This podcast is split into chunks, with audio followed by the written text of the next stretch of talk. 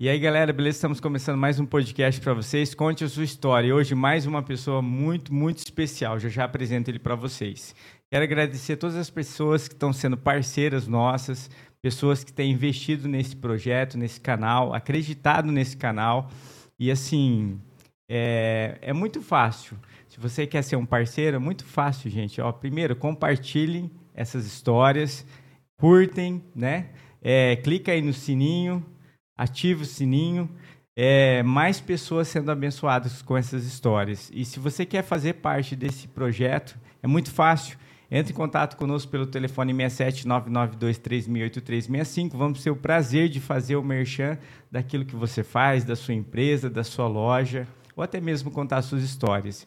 Eu sei que tem gente mandado mensagem para nós, tentando agendar para vir aqui contar sua história.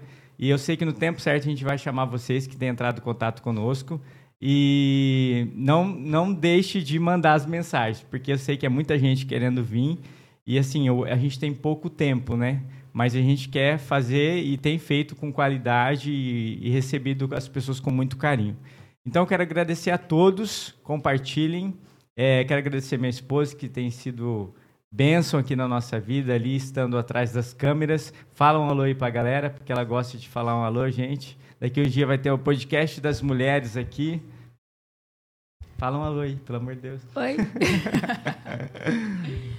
e aí, pessoal? Tudo bem com vocês? É, esperamos que vocês estejam gostando e não deixe de compartilhar. É isso aí, não deixe de compartilhar. A gente já tem, ó, vou entrar aqui, ó, 376 inscritos, gente.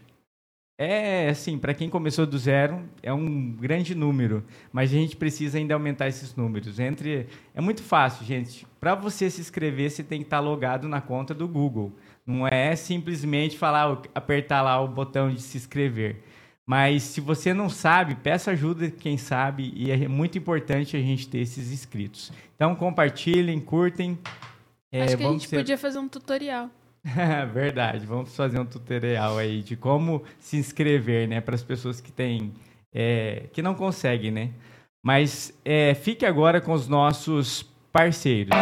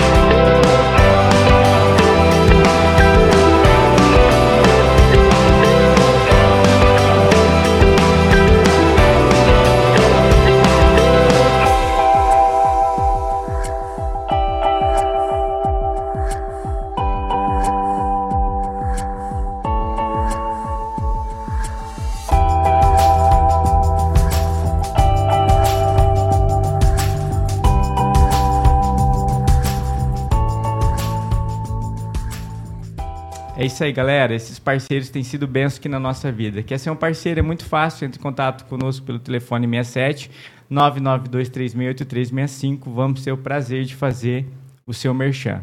Muito obrigado a todos. Então, e agora? Pronto? Estou aqui com esse cara.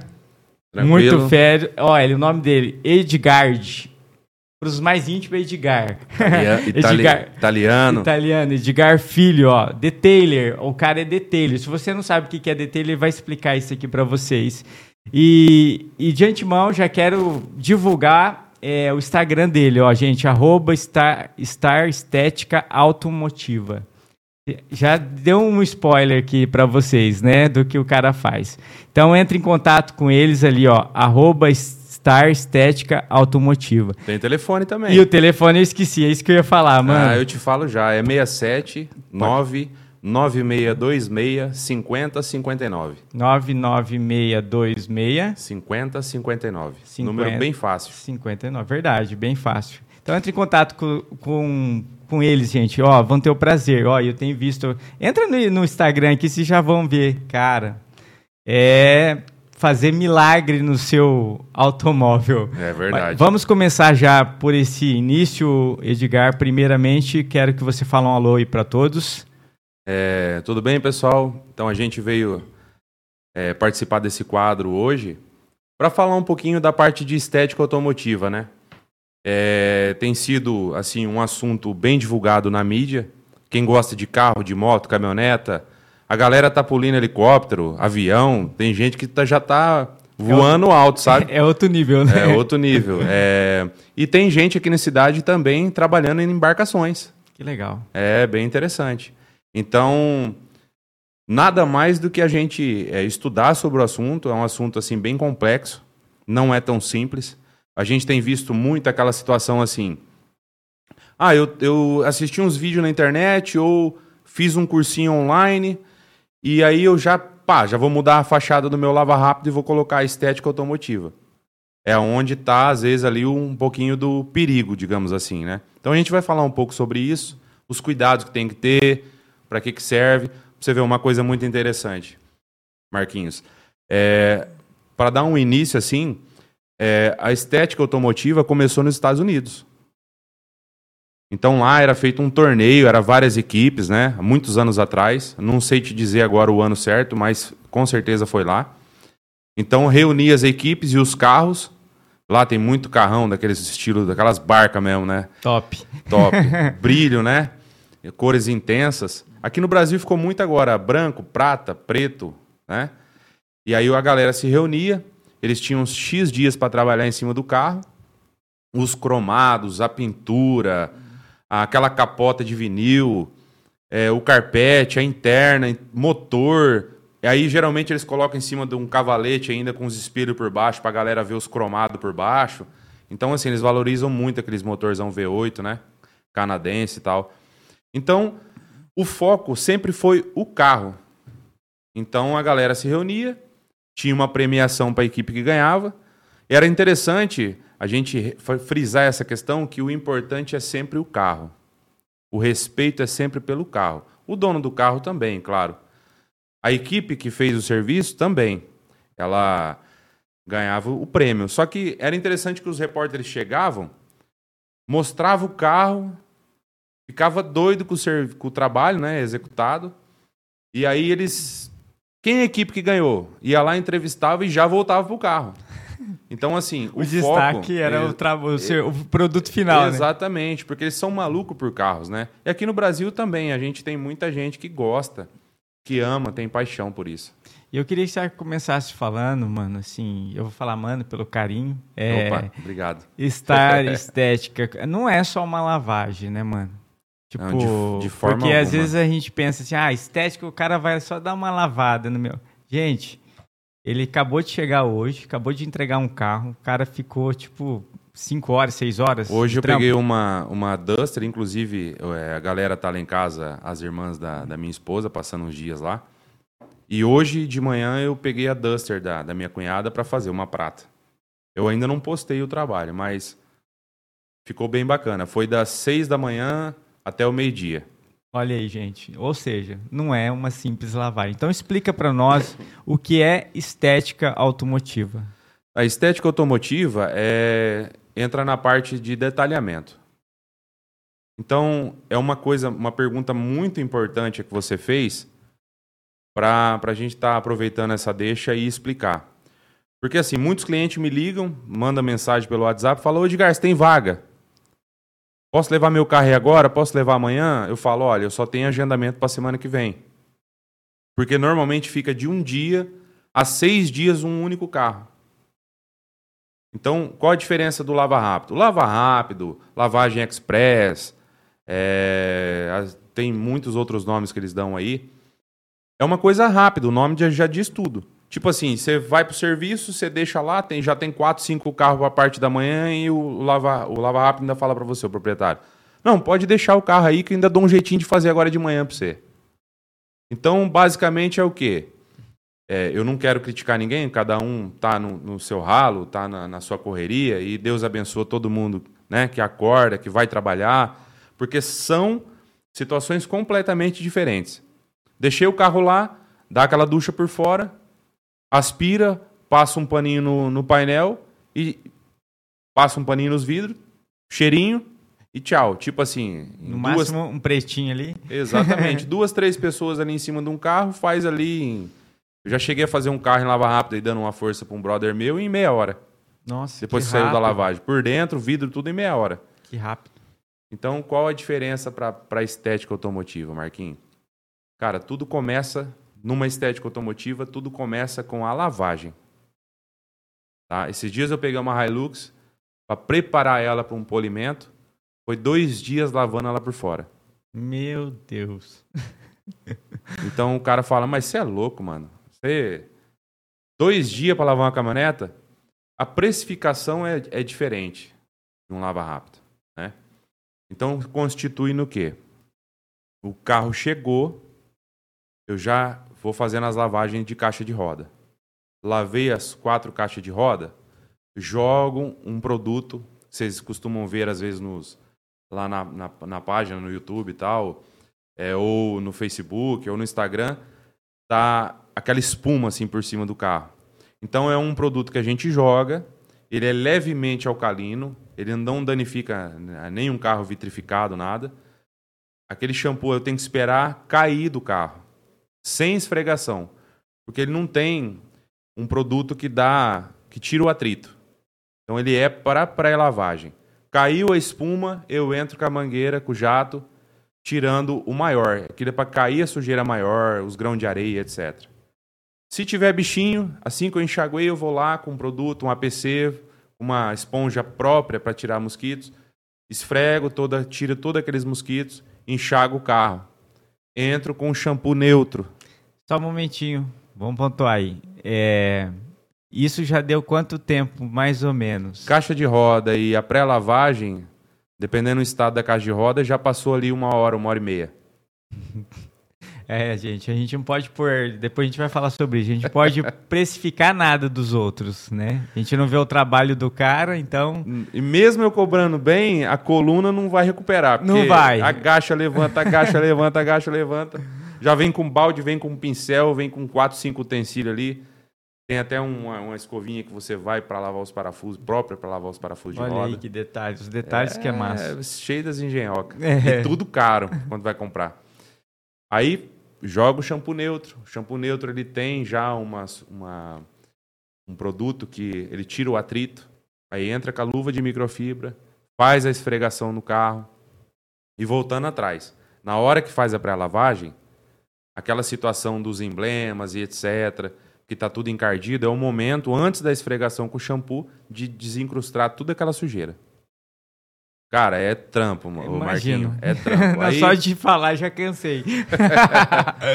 Vem com o shampoo neutro, bate o shampoo neutro. Geralmente, é... para fazer um enceramento, Marquinho, eu tô é um, é um pouquinho, não vou dizer que é maçante, mas são as etapas.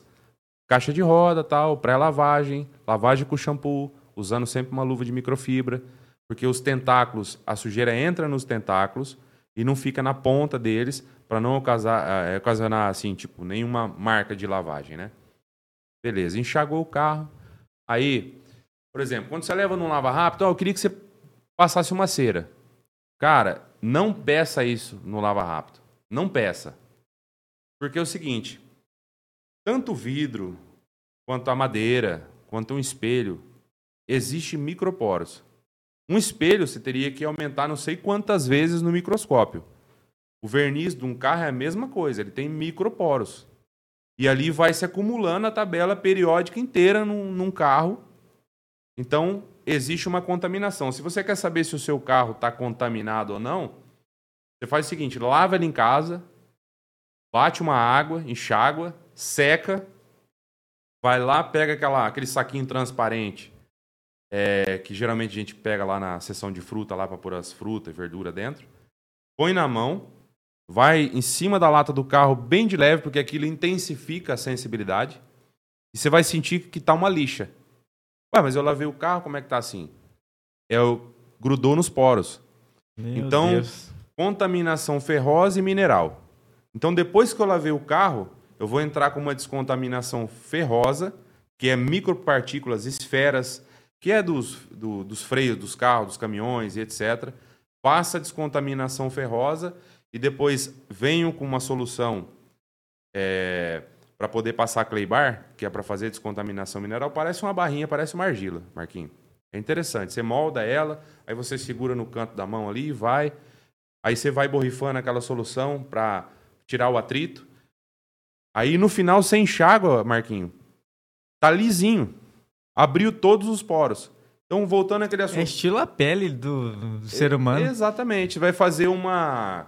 Quando você tem uma, muito espinho, um adolescente, que você vai comprar aqueles sabonete próprio para espinha, para fazer uma limpeza profunda, é a mesma coisa. Porque se você entrar polindo um carro que está contaminado, a máquina ela vai aquecer o verniz. E aquela sujeira vai se fundir no verniz e vai tirar brilho. Então você podia buscar mais no brilho você na verdade tá tirando, tá ofuscando. Então, pontua aí. É, então, você indica que a gente não pode, em casa também, Passar, passar. cera. Não é bom. Não. Ou é? Não, é assim. Foi uma outra boa pergunta. Voltando ao assunto do lava rápido. Chega, manda lavar com um shampoo neutro, fala para ele usar uma luva de microfibra, fala para não jogar produtos fortes nos plásticos, só mesmo na caixa de roda, caso você queira lavar num lava rápido, né? E em casa, compra um shampoozinho neutro, uma luvinha de microfibra, uma toalha de microfibra para secar. Mas para você fazer esses trabalhos em casa, você pode estar usando cera. Por isso que é bom procurar a gente antes para fazer uma descontaminação. Então, por exemplo, se você chega com um carro contaminado e manda no lava rápido passar uma cera, a cera não ancora em cima da sujeira. Por exemplo, nós temos esse vidro aqui. Se ele tiver em- empoeirado e você chegar com uma ventosa aqui, ela vai grudar? Se a superfície estiver suja, não vai. Se o vidro estiver limpo, você bateu a ventosa, ela gruda. É a mesma coisa com o carro. Entendeu? Então, passa por nós, faz uma lavagem detalhada, que é detalhada, porque a gente vai em todos os cantinhos, faz a descontaminação da pintura, tá pronto para aplicar uma cera, tá pronto para aplicar um selante, que é acima da cera, tá pronto para aplicar um cerante é, cerâmico ou então um vitrificador. Seja ele 5, 7 ou 9H. Que também é um pouco místico essa questão de vitrificador 5, 7 e 9H, porque é a dureza dele e o tempo. Por exemplo, 5H geralmente é um ano, 7H, um ano e meio, 9H, de 3 a 5 anos. Só que o vitrificador importado, ele não tem se é 5, 7 ou 9H. Ele simplesmente é o vitrificador X e a resistência dele é enorme. Tanto é que os importados, Marquinhos, não, não requer manutenção. Tá? Por causa que já vem. Isso é top. É top. São caros. Às vezes paga aí 1.500, 2.500 reais num vitrificador, um vidrinho de 50 ml, no importado. Meu Tudo Deus, muito é caro. caro. Só que é uma proteção para 5 anos. Entendi. Não há necessidade de comprar um vitrificador tão caro. Mas às vezes o cliente pagou meio milhão num carro, 300 mil, um milhão, um milhão e meio. É ele necessário comprar um. é, eu- ele fala, eu vou cuidar. É, para mim, né, é, não é tão dispendioso. Então, fez esse serviço, eu vou aplicar uma, por exemplo, um selante cerâmico no seu carro, um vitrificador. Um selante cerâmico ou um vitrificador que é melhor com uma cera, tem uma durabilidade maior, você trouxe o seu carro para casa, como qualquer cliente, fez um serviço top, que não pode ser aplicado sem fazer uma correção da pintura. Então, por exemplo, Marquinhos, você fala, Edgar, leva o carro lá, faz uma lavagem, uma descontaminação e aplica um vitrificador. Cara, o Marquinhos, um vitrificador, uma criança de 10 anos aplica. Tem gente que fala, pô, vitrificar, outros profissionais falam, deve ser difícil. Uhum. Nossa, cara, eu não. Eu começo a tremer na base. Não. O problema é o antes. Porque você vai emoldurar o carro. Ele é uma camada como se fosse de vidro por cima do carro ali. E por isso que fica top. Exatamente. E para a gente não emoldurar, imagina essa mesa que você tem aqui. Então ela tem as ranhuras, tem as imperfeições aqui na madeira. e você colocou o vidro por cima. Então, eu tenho que, como se eu tivesse que lixar essa madeira, tirar toda A imperfeição. as imperfeições, etc, para mim vir e colar essa esse esse vidro transparente aqui por cima. E aí não vai aparecer as imperfeições, porque se passar um vitrificador sem fizer um Agora você imagina aquele expolimento, Marquinhos. Ontem à noite mesmo eu fui entregar o, o gol do cliente, um gol, o gol prata que eu, que eu tava mostrando para você na hora que eu cheguei aqui. Galera, eu parei no semáforo. Luz do poste tava batendo num- na frente, assim, num gol preto. Aqueles holograma, marca de holograma. Ou seja, o cara fez o corte no carro, refinou, lustrou, mas ele não conseguiu tirar aquela, aquelas marcas de boina, sabe? Aí imagina você passar um vitrificador em cima daquilo ali, você vai moldurar aquilo ali para cinco anos. Um vitrificador é para cinco anos, vai ficar com um holograma cinco anos ali por baixo. Nossa. Então é essa é a importância na parte de pintura que nós estamos falando. Tudo parte do princípio, Marquinho. Que nem eu estava falando. Já aconteceu de eu pegar uma Hilux para fazer, para preparar ela, passar fita nas borrachas, tal, porque você vê muito polimento, cara que faz polimento, profissionais ou que se dizem profissionais, que os vincos por dentro da porta, as borrachas queimadas, quina de porta queimada, massa de polir por dentro da porta, fita, fita em tudo, isola tudo, principalmente na fase de corte, que é uma boina de lã, onde ela pega, ela, ela sai arrancando tudo.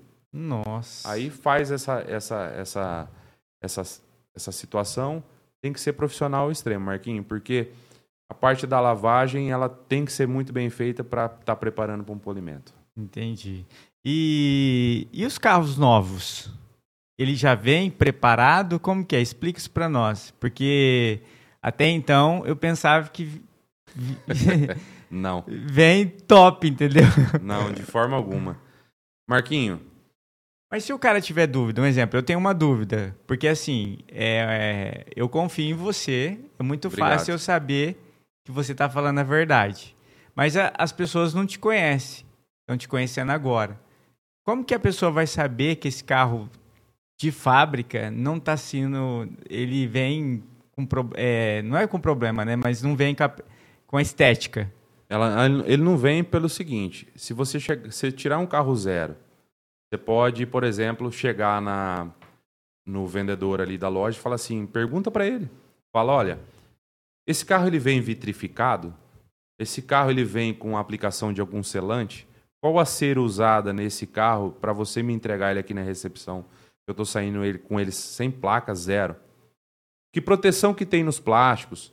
Que proteção que tem no banco de tecido? Tem algum impermeabilizante? Se eu derrubar um copo de água agora em cima desse banco, que a água vai penetrar no banco? É, São perguntas. Você pode, por exemplo, chegar na loja a hora que você acabou de comprar um carro e ir com aquele saquinho lá da, da, da verdura, Transparente. pôr na mão e passar na lata do carro ali na hora você vai sentir aquela lixa. Por quê? É fabricado o carro, certo? Vai para o pátio para ver qual região, qual estado, qual a cidade, a concessionária que está necessitando daquela cor, daquele modelo. Fica no tempo. Inclusive, eu tenho um amigo em Dourados, Marquinho, ele faz parte de um grupo seleto aí, e eles viajam para o mundo inteiro. Tem os caça-fantasma, os caras é, é caça-chuva de granizo. Aonde tem uma chuva na Alemanha, seja lá como for, tem o cabeça deles que fala: galera, pega o avião, vem para tal lugar, para Frankfurt, para Berlim, que é muito Audi, né? Eles atendem muita Audi. Aí chega no pátio lá, tem 5 mil carros, 10 mil carros que já tá há três meses no pátio, que se arrebentou tudo com, com chuva de, de granizo. Aí eles vão lá, o martelinho de ouro, repara todos aqueles carros, uma equipe de 10, 15 pessoas, e tá pronto para Só trabalha com isso. só trabalha Só com que, isso. que legal. Então, tá no pátio. Chegou na cegonha, bebezão, foi entregue na concessionária. Aí eles vão marcar, geralmente eles já falam, ó, vem buscar amanhã, nós estamos preparando o seu carro tal. Eles vão dar uma ducha. Como a pintura é nova, lavou, vai dar aquele brilho. Vão secar bem, bem seco o carro e vão te entregar. Você vê, os carros zero hoje, você tem que comprar até tapete de borracha, porque não vem mais. O que eles puderem tirar. Oh, eu vi uma reportagem, Marquinhos, que eu fiquei. Que um dia vai falar assim, ó, igual de Fórmula 1, vai vir ser um volante. É, você, você vem, encaixa o seu que você quiser, cor de rosa, roxo. Ai, Deus. Ou o banco, né? Mas eu vi uma reportagem, Marquinhos, fugindo um pouquinho da linha de raciocínio, que é muito interessante essa questão das concessionárias, né? Das fábricas, na realidade. Porque, por exemplo, é... imaginemos aqui fosse um, o carro. São três peças, né? Dois chaveiros e a chave. Tá. Eu vou tirar isso aqui. Eu vou tirar, por exemplo, o, o pneu sobressalente, o step, ele vem com aro 15. Vamos pôr fininho? O, a roda igual a do carro, ela custa, um exemplo, chutando, custa 500 reais. Se eu trocar pela fininha, ela vai custar 100. Aí você joga milhares de carro. Quanto eles não economizam? Nossa, muitos, muito. Ah, tem um batentezinho ali na, que eu vou tirar, que não há necessidade desse batente aqui. Eu vou pôr só de um lado. Aí ele economizou 3 reais. Mas quantos carros foi? Meio mesmo? milhão de carro vezes 3 reais. É muito dinheiro. Entendeu? Então, assim, eles estão enxugando, enxugando, enxugando, enxugando, enxugando. Aí, voltando ao assunto. Você chegou na recepção, pegou o carro. São aquelas perguntas que eu falei. Que proteção que tem, tal, tal, tal. Que tudo essa, todas essas perguntas é o que nós fazemos lá. Já me ligaram da concessionária aqui. Eu não vou mencionar o nome, já me ligaram. Edgar, você poderia tá, é, estar atendendo os nossos clientes? Só que eles não sabem o que eu ralei para estudar. Eu viajei para Rio Grande do Sul, Santa Catarina, São Paulo e Paraná para estudar. Pra... Me profissionalizar. Que legal. Vários lugares. Vários porque lugares. são diferentes. Como que é? Modalidades de curso diferentes. Um lugar é polimento de vidro, o outro lugar é higienização interna, no outro lugar é, o, o, por exemplo, lavagem técnica de motor. Que massa, cara. Entendeu? Então, e, a, e sem falar que a gente ainda sempre está se atualizando na internet, né? Tirando alguns diplomas e etc, né? Que só é válido para quem já sabe. É uma atualização, né? Entendi. Por exemplo, você tem o seu diploma de professor, mas você tem que fazer X cursos por ano para se atualizar. E nós é a mesma coisa. Lançou um produto novo. Igual, por exemplo, um produto que limpa banco de couro. Ele é a base, parece água com gás. Você joga no banco, ele começa a fervecer, ele já joga a sujeira toda para fora. Você só vem com um pano úmido. Então, é, facilita, não facilita um produto novo Hum, desse? Só que você tem que saber lidar com ele, né? É, tem que saber usar, né? Exatamente. Aí o cliente chegou, pegou o carro, leva para estética automotiva, porque a, a, a concessionária queria que eu fizesse trampo para eles, mas vamos supor, ah, Edgar, faz um polimento, uma vitrificação com 5H para um ano só, uma proteção para um ano. Um exemplo, ah, eles vão cobrar do cliente 2.500 reais, 2.800 reais. Para mim, eles queriam pagar 600 reais Não dá. e ainda emitir nota fiscal. Então, assim, é fora do, fora do baralho, é fora do contexto. Não vira. Não vira. Então, o cliente chegou. Você vê hoje que os carros novos, o farol muito rápido começa a ficar feio. Os plásticos, que nem as, a- os Fiat, começa a ficar tudo esbranquiçado. Se o carro chega desse jeito para mim lá, eu consigo resolver o problema. Ah, ainda tem jeito. Ainda tem jeito.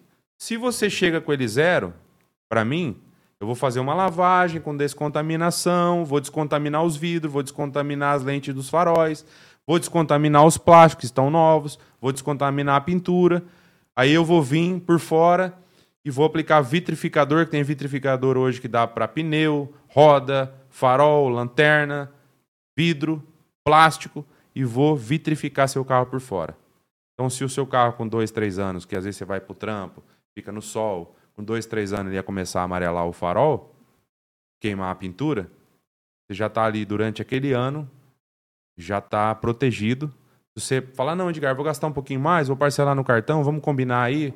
Você tem um vitrificador top? Tem, a bom preço, vitrificador para cinco anos. Olha aí, gente. É, a durabilidade é grande. Eu, é, parte do princípio. Você ralou pra caramba pra conseguir aquilo ali. E o cuidado, né, você tem que ter, né? Tem que ter cuidado. Eu não adianta. sabia que tinha pra roda, não, pra pneu. Tem pra pneu, pra roda, pra tudo. Um exemplo, vou citar um exemplo para você, que é praticamente o pneu é borracha, né? Aham. O cliente chega lá com o motor sujo. Ou limpo da concessionária, não tem sujeira nenhuma. Eu sempre bato uma aguinha e tal, com cuidado, com borrifador, eu isolo, por exemplo, ali As a partes. centralina, as partes que não pode molhar, etc. Graças a Deus eu nunca tive problema com o motor. Você tem proteção. Lavei o motor, que é o básico. Você tem proteção para quatro meses, oito meses, três anos. Os preços são diferentes também. Quatro meses é um verniz de motor. Vai dar aquele brilho intenso, vai condicionar. As três situações condiciona borracha, plástico e metais. Porque assim, o motor esquenta, o motor esfria, o motor esquenta, o motor esfria, gruda sujeira. Né?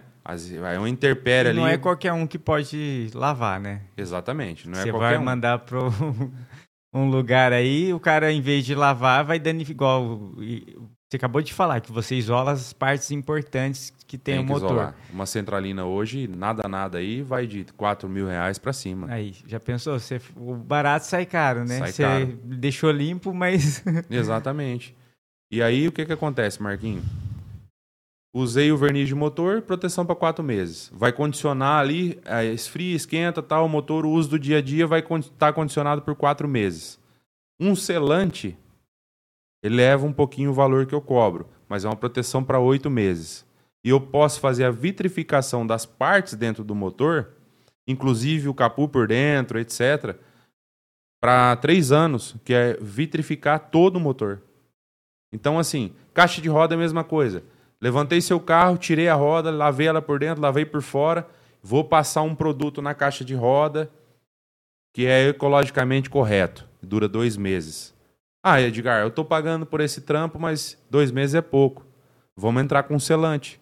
Vou aplicar até nos pneus, vou aplicar na roda por dentro e por fora e na caixa de roda. Proteção para seis a oito meses. É pouco, Edgar. Eu quero fazer um negócio para mim não ter que estar mexendo. Vamos aplicar um vitrificador, vamos vitrificar a caixa de roda, roda por dentro, por fora e pneu. Aí é proteção para de dois a três anos. Que massa. Então, Então, tudo é de acordo com o bolso do cliente. exatamente, eu costumo brincar, né? O seu bolso é meu guia. e é legal você falar, ô, mano, porque assim, é... tem vários planos. E tudo vai atender Exatamente. o seu bolso, né? Tipo, Eu sempre fui muito honesto. Se chegar um carro com a pintura muito danificada e o cara quer fazer, que existe três tipos de situações: o enceramento na máquina, o polimento comercial, que é uma correção parcial da pintura, tira a marca de lavagem, devolve o brilho, e existe o polimento técnico. Aí o cliente chegou lá, eu olhei o carro, e vi que tá tudo queimado, capu, riscos muito profundos. E duas situações, eu vou ensinar vocês, ó. Pega um copo, põe um pouco de água, tá lá o risco na lataria, passa a unha.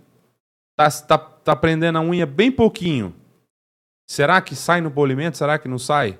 Então você pega o copo com água, despeja ali na na onde está o risco, enquanto estiver descendo aquela cascata de água por cima do risco, e o risco sumiu enquanto está descendo a cascata, eu resolvo num lixamento controlado local ali, eu consigo remover. não é muito profundo. Não então. é muito profundo. Derrubei a água, está descendo aquela cascata de água. E se você consegue, através da cascata de água, ver o risco, não sai mais. Aí, uma micropintura ou uma pintura da peça. Então, o cliente chega lá, Mas é isso aí, isso já não, não é sua área da pintura. repintura. Eu vou fazer o curso final do ano agora de micropintura. Olha, aí, já fica a dica aí, gente. E vou fazer um curso também no final do ano para recuperação de banco de couro. Ou seja, tá rachado tal, eu vou consertar aquilo ali e pintar e te devolver zero. Então, você que está ouvindo esse podcast de 2023, ele já atende esse, essa demanda de É, pintura. 2023, quem olhou, estamos dentro da parada. É, a gente dá uma controlada de fazer curso, É de muito- au- aumentar uma, uma, uma área a mais dentro do que eu já faço. Porque é tudo muito dispendioso. Eu tenho que ir para outro estado, fazer o curso, paga Tem caro, que ter tempo também, depois né? você tem que comprar todos os aparatos. Então, assim, é, tem que ter tempo. É, mas ó, hoje ele tá falando isso aí, mas é que um dia ele vai ter a empresa dele, ele vai ter funcionários, ó, mais famílias sendo abençoadas. Porque todo mundo que a gente traz aqui, mano, assim, o legal, quer tomar uma água, pode tomar, fica à vontade, Opa. ou uma coca. É, todo mundo que a gente traz aqui, é, de alguma forma, empreende, né? Eu acho que isso que é legal. Você conseguiu pensar diferente. Vocês vão entender isso quando a gente entrar na história dele, gente. Ele está fazendo algo que não tem nada a ver com o que ele fazia. E, e, ele se joga de cabeça. Eu acho que isso que é legal, né? E às vezes a gente fala assim, bom, tá tão difícil para mim, é, a vida é tão dura, mas a gente, pô, às vezes a gente não quer ralar, né? Não quer sair da zona de conforto. É Porque um exemplo, frase... ele pegando um carro, olha aí, gente, não é um dia. São vários dias. E assim, não é um detalhe. São vários detalhes. Isso que é legal. É, é, é, às vezes a gente vê o cara sendo abençoado, o cara crescendo, mas eu não quero passar o que o cara está passando. Eu quero a glória do cara, mas eu não quero o sofrimento do cara. Então fica a dica aí, ó, você que está nos ouvindo hoje, é, eu acho que todo mundo pode ser excelente naquilo que faz, né? Só não ficar olhando do outro, né? Não precisa disso, né? Não precisa. Porque tem espaço para todo mundo. E fica a dica, seja um trabalhador, né? E a questão é assim, para mim, o dinheiro ele vem em último lugar. Eu preciso muito dele, muito. Tem dia que eu deito na cama e falo, meu Deus do céu, não sei o que eu vou fazer, cara. Minhas contas tá vencendo dia 25, já é dia 20, o bicho tá pegando, entendeu? Mas eu não posso ultrapassar aquela corrente do bem, aquele propósito que eu me coloquei. Primeiro vem o cliente, o carro. Eu tava falando, chegou um cara lá com o carro e eu falo para ele, cara, não dá para fazer polimento nessa pintura. Se fosse qualquer outro maluco, falava, eu pego. Por causa do dinheiro. Exatamente. Eu falo, ó, pega essa grana, o polimento técnico, que é o espelhamento tal, é a mesma coisa, é o polimento técnico. Leva esse, essa grana num pintor, posso até te indicar um, pinta. Vai demorar três meses, porque aqui praticamente não tem estufa na cidade. Para secagem, né? Então, três meses demora para secar. Depois você traz. Vem aqui, eu parcelo para você e faço um polimento. Porque daí, quando é repintura, vai um lixamento, tem as etapas do lixamento, porque fica aquela casca de laranja, né? Pra gente igualar o resto do carro. Aí eu faço o trampo pro cara, o cara fica feliz, faceiro. E o legal é que você, você é sincero, né, mano? Não, tipo, não, não, tem. Não fica com. Cara, a, só pra agradar a, o cara ou simplesmente por causa do dinheiro, né? Marquinha, a, a roda tem que começar de cima, irmão. Entendeu? É uma corrente do bem. Eu, eu passei por um momento complicado na minha vida, eu falei, é esse ramo que eu vou entrar. Mas eu tenho, eu, para vocês terem uma ideia, eu tenho minhas coisas lá em Dourados, eu ainda não consegui desfazer delas, eu ainda não, não montei um lugar. Só para vocês entenderem, vocês que moram em Dourados, está nos ouvindo, entre em, contato, galera... entre em contato por esse número aqui, ó, 67999962, né? É isso? Isso, é, 67 99626. Isso. 5059. Entre em contato com ele, ele vai ter o prazer de vender o que ele tem lá para vocês. Aí, ó. Exatamente. Para mim poder ter meu espaço aqui e comprar minha casa aqui também. Mas assim, a casa que eu tô, ela cabe uns seis carros. E eu já fiz o meu QG ali, entendeu? Já fiz a iluminação, já gastei, Marquinho, uma grana moada, cara, entre curso e material e etc. Imagino. E nesses dias chegou um cliente com um carro importado lá, falou, cara, eu se apresentamos, fiz um café, tomamos um café lá no escritório no fundo, tem um escritório no fundo, onde eu guardo todo o material, tudo bem arrumadinho, impressora, computador, tudo Legal. certo. E ele falou assim, cara, você tá de parabéns. Eu falei, mas eu nem fiz nada ainda. Eu falei, cara, todos os compostos de luz, você tem uns 10, tudo enfileiradinho, de corte, tem produto para tudo, tudo organizadinho na prateleira, os vitrificadores, materiais sobressalentes que vai se acabando, a gente vai trocando. Cara, tua máquina de pressão limp... de, de água limpinha, tudo organizadinho. Eu cheguei aqui imaginando que era o que eu estava acostumado a ver, mais do mesmo. Aquela bagunça. Falou, ó, você tem até dois gatos aí e eu vi as caixinhas de areia deles lá, até a caixinha de areia tá limpinha. Você tá de parabéns. Legal. Eu falei, tem que ser assim. E aquela situação da corrente do bem. Eu te respeito, eu vou te fortalecer, E assim vai ser sucessivamente. Então eu fiz o curso, eu me preparei, você trouxe o carro, eu fiz com o maior carinho. Aí você vai chegar para buscar o carro, vou perguntar se ficou bom. Se quiser fazer uma crítica construtiva, vai me engrandecer. Porque a Vai melhorar humildade tem que estar em primeiro lugar, né? Porque se Verdade. você. O, por exemplo, você colocar um, um pano branco e botar uma pintinha preta e perguntar para qualquer pessoa o que, que você está vendo ali. Você não vai falar assim, eu estou vendo 99,9% de um pano branco. Não, você vai falar, não- eu estou vendo ali uma pintinha preta. Então, se o cliente acha- achar essa pintinha preta no meu trampo, vai me fortalecer, me dizer. Graças a Deus, até hoje eu não tive uma reclamação. Mas é pra gente crescer. Aí você leva o carro, eu te falo o preço no final, você gostou. Uhum. Aí aquela situação que você tava falando de colocar preço nas Não coisas tem dos como, outros, né? não tem como a gente O colocar que, que você acha preço. sobre isso, Marquinhos? De botar preço nas coisas dos outros. Eu acho que a gente, cada um cuida da sua vida, né? Porque assim, ó, é, é difícil, né, mano, eu pôr preço naquilo que eu não fiz, né? E o brasileiro, ele já gosta de pichinchar e pedir desconto. É, a natureza nossa é essa aí, né, de querer desconto em tudo, só que eu não... Antes de eu pedir desconto, eu tenho que ver o sofrimento que o cara passou pra chegar onde ele tá, né? Não só de... é, de dinheiro, mas também de tempo. Um exemplo, você gastou o seu tempo, né? Suas horas. E outra, para entregar o serviço, o tanto de detalhes que o cara faz, então cada um na sua, né? A gente não pode é, pôr preço na, no, de ninguém. Esses dias eu vi uma postagem na- nas redes sociais que eu fiquei de cara quando eu vi aquilo. Você vai fazer, realizar seu sonho. Eu vou fazer tal coisa. Mas vamos falar da situação do- da postagem que eu vi. O cara, a, a menina, na, na realidade, ela montou um restaurante. Isso lá, os gringos lá. E tava detalhado as fotos, tudo. Coisa que não acontece no Brasil. Aqui você tem amigo, enche a casa, churrasco, bagunça, pau caindo na folha e você tá cheio de amigo. Ela montou o restaurante. Ela marcou a inauguração do restaurante. Na hora do almoço, a filha tava dando a volta no quarteirão. O funcionário dela saiu pra ver.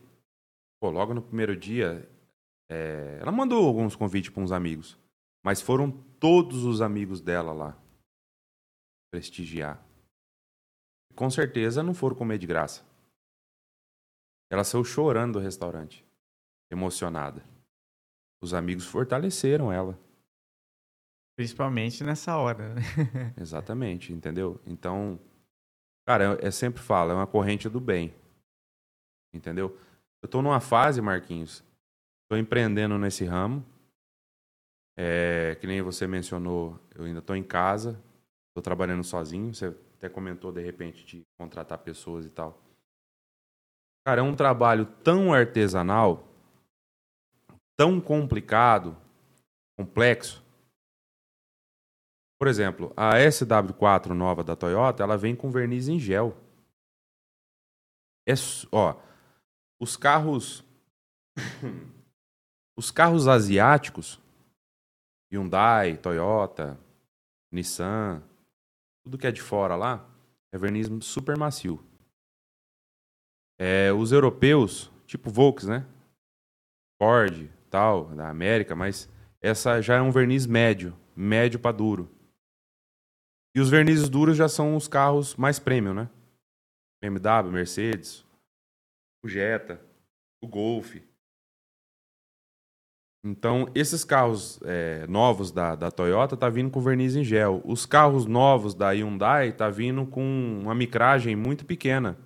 Os carros vinham com de uma proteção de verniz de mais ou menos aí 60 microns. Então leva o prime, leva a tinta e leva a camada de verniz que é a proteção do carro, natural. Vinha com 60 microns. O que que é 60 microns? Você sabe o que que é a micragem? Não. Então eu vou te explicar de uma forma que todo mundo saiba, saiba é, sobre esse assunto. Um fio de cabelo tem 70 microns. E hoje os carros novos, além de vir com verniz em gel e, e vernizes mais finos, ou PU, que já é uma tinta misturada com verniz, digamos assim, já é, você não aplica o verniz por cima, estão vindo, por exemplo, com 20 microns, 10 microns. A picape Estrada nova, por exemplo, a, a que está no mercado, ela vem com 10, 20 microns. Um fio de cabelo tem 70. Então, se o cliente pegar ela na concessionária e não for fazer uma lavagem técnica, uma descontaminação e não aplicar pelo menos um selante cerâmico para um ano, ele está morto. Vai queimar, vai perder a pintura ali com um ano ou dois. E se ele levar num cara que não tem conhecimento que esse verniz é macio, ou que esse verniz é em gel, ou que esse verniz ele é muito fino, qual a boina ser utilizada? Por exemplo, eu pego um, um Toyota Corolla, eu faço o polimento nele com a boina de lustre ou de refino. Por exemplo, se cair um, um Corolla com um verniz macio na mão de um profissional, ele pode fazer até quatro polimentos técnicos. Porque você tira em média de 8 a 12 microns por polimento. Técnico, né? Aí eu tento fazer um polimento com a boina de lustre ou com uma de refino, eu não vou tirar de 8 a 12 microns. Eu vou corrigir o carro ali e vou tirar 5 microns. Porque eu entendo do que eu estou mexendo. Tem propriedade. Né? Aí você pega seu carro, um Corolla, 200, 250 mil reais. E leva no João da esquina. que. Ah, o cara me indicou, ele faz polimento há 30 anos. Aí ele já vem com aquela politriz, com aquela boina de lã desse tamanho. Aí ele entra cortando. Cara, no final das contas, ou vai ficar com holograma, ou vai ficar bonito, mas sem verniz. Aí duas, três lavadas que você der no carro, ele começa a ficar opaco. Aí você vai falar assim, pô, a, pintura da Toyota que tá vindo não presta para nada. Só que na realidade, o polidor arrancou todo, porque polimento significa nivelamento de verniz. E você, para respeitar ser um bom polidor, você vai fazer uma correção tirando, respeitando o verniz ao máximo. Você, além de tirar muito pouco, você ainda vai pôr uma proteção por cima daquilo. Então, quer dizer, o cara chega. A maior falta de respeito que existe no mundo, na minha opinião, são duas coisas. Uma é que não é muito a nossa pauta, mas é se meter na vida dos outros. Uhum. Cada um tem a sua. Eu gosto daquela frase lá de Portugal, que eles chegavam em mim, às vezes, ou em outra pessoa, falavam, ei, pá, tua vida não te chega, pá. Tens que se meter na minha, pá. e a outra situação é pôr preço nas coisas dos outros. Porque, veja bem, eu fui em vários estados estudar. Eu tenho no WhatsApp profissionais e fabricantes de tinta. Até da parte da pintura. Pessoas que estão na internet, são famosas, tá aqui. Eu, se eu precisar de tirar uma dúvida, eu na hora falo com os caras. É... E aí, Estou me preparando para executar um serviço top, né? Se eu não tenho um produto determinado lá, o cliente quer uma coisa ah, que é cara, eu mando vir, a gente combina o dia, o produto já vai estar tá lá, eu vou fazer. Aí o cara chega, quer botar preço. Minha coluna velha já foi pro pau. Comprei o produto lá, às vezes à vista, e o cara ainda quer parcelar depois. E que os produtos não são baratos, né? São muito caros, é, Marquinhos. E... e o maquinário também, ele estava falando aqui, né? O maqui... Hum, é, eu comprei uma, uma nano híbrida, uma, uma máquina de polir para fazer os cantinhos, foi quase três contos. Agora, esse, essa semana. Ela é a bateria. Então, assim, tudo para melhorar a entrega do serviço. Porque a gente, às vezes, não tem todas as condições ainda, tem muita coisa. Mas a gente dá o melhor que a gente pode. Eu não tendo a máquina, fazia o serviço como se tivesse a máquina. Aí agora eu vou otimizar o tempo tendo essa máquina. Entendi. Então, assim, Marquinhos, é uma série de coisas que a pessoa, ao comprar o carro novo, ele pode procurar a gente. É... Se ele quis, se chegarem lá e falar assim, ó, eu achei caro o seu serviço. Achei caro não. Seria um pouco chato, né, essa questão. Mas tem muitos aí no mercado que faz por um preço mais barato. Eu até sei indicar uma ou outra pessoa que pode estar tá fazendo, entendeu? Que faz mais barato. Não com a mesma qualidade, mas faz. Entendeu? Agora, criticar um amigo de trabalho, é, eu- a gente está aqui falando sobre isso. Eu falar mal de uma pessoa que está trabalhando, eu não posso. Porque o cara tá ralando e se ele fizer errado, ele vai, ele é problema dele com o cliente. É o nome dele, né? Na verdade. Né? Exatamente. Só que Por exemplo, você dele. leva o carro pra polir, não, Edgar, ó, teu preço eu não gostei, tá muito caro, você já foi ali, já, já me deu uma paulada nas costas, já falou isso na minha cara, e leva lá na esquina e faz por 150 real o trampo.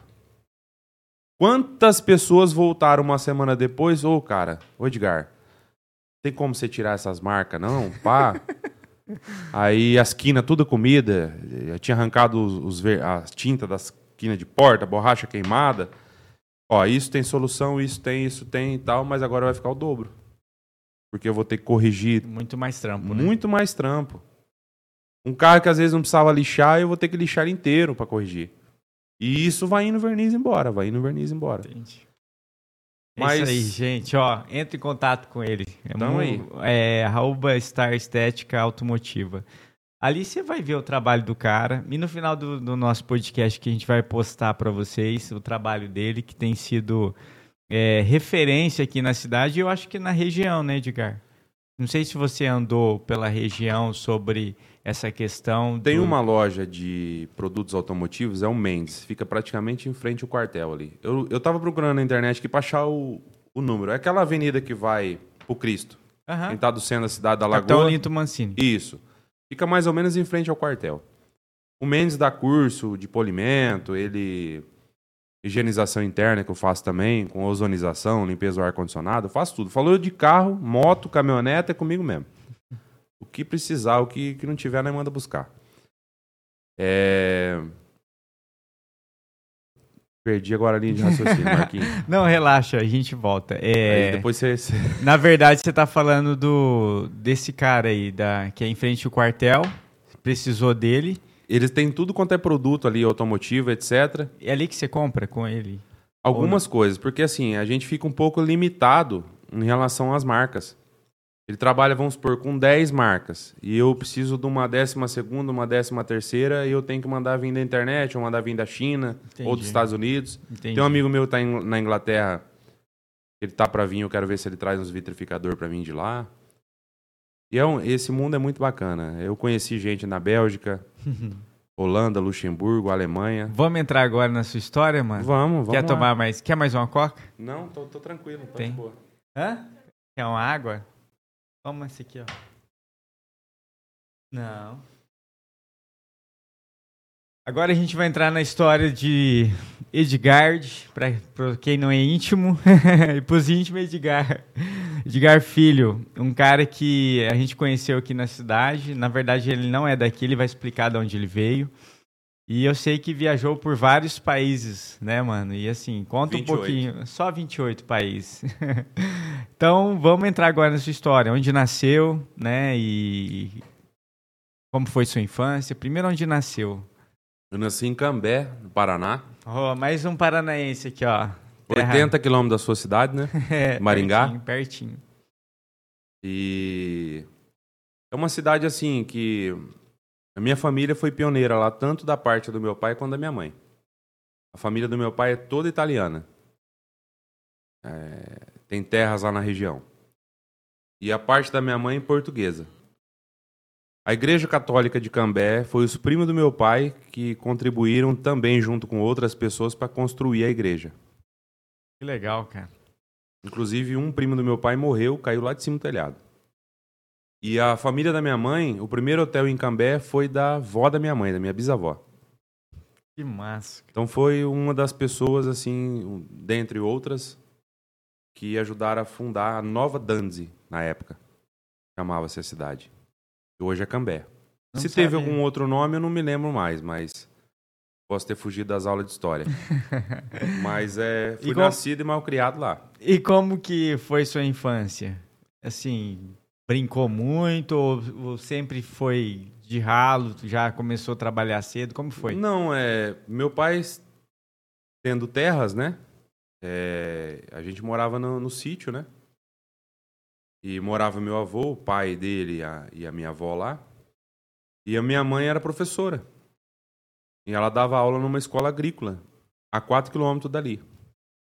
Então a gente morava no sítio. Eu tenho uma irmã seis anos mais velha. Eu vivia no sítio até, o- até os seis anos. Então ela tinha já 12 quando foi para a cidade. E meu irmão com dois aninhos. Eu com seis, meu irmão com dois. E minha irmã com 12. Quando nós fomos para a cidade. Só que assim, nós ia para a cidade, mas final de semana tava no sítio. Não aguentava ficar longe. É, e a gente ficava sem o pai a semana inteira, a mãe pediu transferência para a cidade. Minha mãe foi muito guerreira. é. A gente vem de uma, de uma família de classe média, mas no sentido, não querendo tirar ninguém nem nada. Eu falo assim, a gente nunca precisou trabalhar, ajudar em casa. A gente passou por muitos apuros, né, Marquinhos? Mas a mãe sempre falou, ó, vocês começaram a trabalhar o dinheiro de vocês. Então, era depois que eu mudei para cidade, era muito sozinho no sítio, mas depois que eu mudei para cidade era era aquela época que eu acho que não sei se você chegou a pegar uma festa junina, fechava a rua, rua inteira fazia festa, soltava fogos, pega pega, esconde esconde, guerra de mamona e assim é, foi uma infância da hora e e meus pais sempre sempre priorizaram é, a questão religiosa, né? Eu, com cinco anos para seis anos mais ou menos, minha mãe conheceu a verdade. Ela é testemunha de Jeová, meu pai, minha irmã, meu cunhado, minha sobrinha, eu. Então, assim, a- independente da religião, independente, a Bíblia é uma só. É, isso aí. É, Então ela conseguiu incutir isso para nós. E a Bíblia, a gente aprendeu com, com Deus e através da Bíblia e as pessoas que, que nos ensinaram as coisas. Para tudo tem um manual. E a- o nosso manual é a Bíblia. Então, desde que a pessoa tenha Deus no coração, e desde que a pessoa tenta, que ninguém é perfeito, tenta aplicar um pouco do que está ali, ela- o mundo já começa a mudar. É diferente, né? Aí. E, por exemplo, uma palavra que, que eu acho muitíssimo interessante: o temor a Deus.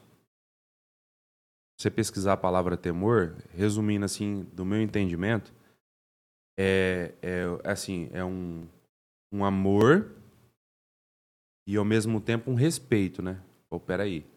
Deus ele é muito bom, ele não causa mal a ninguém, conforme está na Bíblia. Mas se você ficar insistindo em fazer o que é errado, a mão dele é pesada.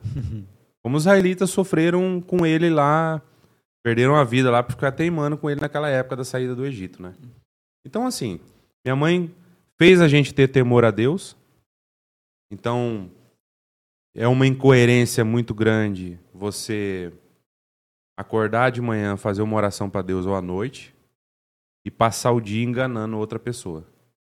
Eu sair daqui e falar, não, esse saleiro eu achei bacana pra caramba, não tem em casa, vou levar. Cara, minha esposa saiu ontem pra ir pra escola. E aí eu falei pra ela, ó, leva essas quatro moedinhas e esse banner. Leva pra irmã da professora tal, que ela fez o carro comigo lá. Eu deixei em cima da mesa, num cantinho, esqueci de pôr. 40 centavos. Quatro moedinhas de 10 centavos. Não é meu. Então a gente cresceu assim, sabe? Princípio, né? Princípios. Quem é honesto no muito é no mínimo, quem não é no mínimo não é no muito. É. E, e aí cresci em Cambé, aí minha mãe colocou eu no Senai. Quando eu cheguei à idade, acho que 16 anos, né? Você tem um curso técnico? Tenho eletricista predial, eletrônica e eletricidade industrial. Fiz no Senai o curso, acho que. Não me lembro, Marquinhos, se foi três ou quatro anos.